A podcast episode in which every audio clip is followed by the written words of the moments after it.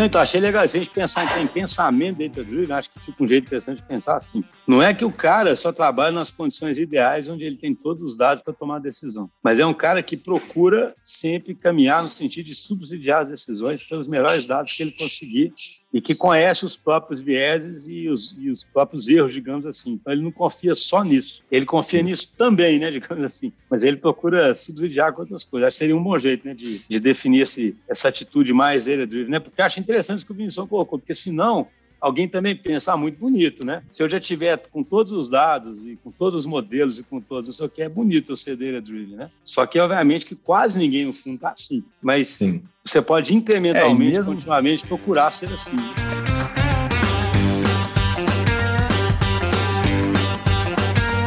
Por que essas pessoas deveriam parar de confiar na intuição delas e começar a confiar em dados para tomadas de decisão? Por que isso é importante? Sobre esse assunto, eu acho que a gente tem inúmeras formas de abordagem, mas se a gente pensar na forma como o ser humano toma as decisões dele, né, que no final das contas o líder da empresa, os CEOs e C-levels das empresas, no final das contas eles tomam as decisões estratégicas que levam a empresa para onde ela precisa. E o ser humano ele tem uma característica muito interessante de conseguir criar uma narrativa muito clara e definida com base numa informação muito pequena. Às vezes tem só determinado, vamos supor, o ser humano ele tem a característica de tomar as decisões utilizar a intuição na tomada de decisão, muitas vezes com uma quantidade, uma representatividade muito baixa de informações com relação àquilo que ele precisa para tomar uma decisão assertiva.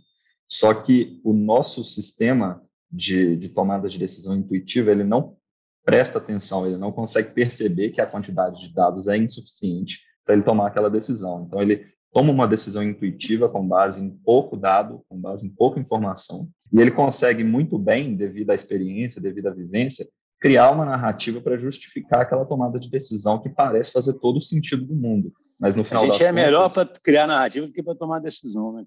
Exatamente. Exatamente, muito melhor, inclusive.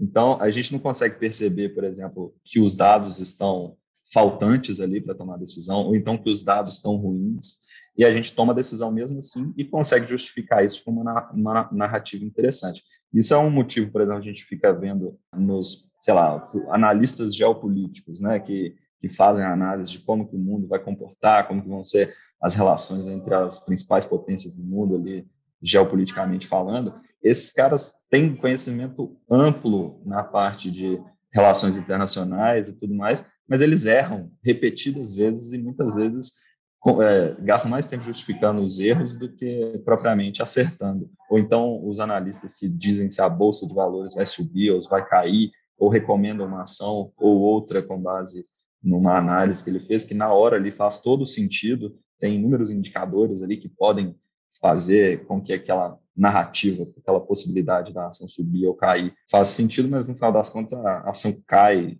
quando deveria subir ou sobe quando deveria cair.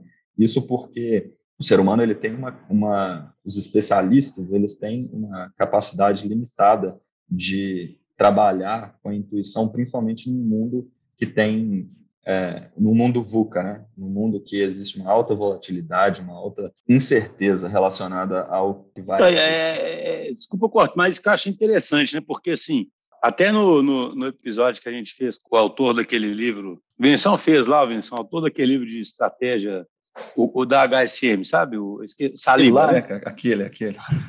É, não, os, com Saliba, sabe? Sobre estratégia adaptativa. É interessante porque quando você pega esse livro, ele conta uma história da, da evolução da estratégia das empresas né, ao longo do, dos tempos, ou seja, de, de, quando nem existia pensamento estratégico. Isso para conectar com o que você falou, sabe, Pontelo, da questão da, do porquê que a intuição talvez funcionasse, ou talvez decisões que poderiam talvez ser mais simplórias funcionassem, digamos assim, e por que elas talvez não funcionassem mais, que acho que é uma pergunta muito importante. Né? A gente sempre brinca aqui que, que fala para os céticos, né?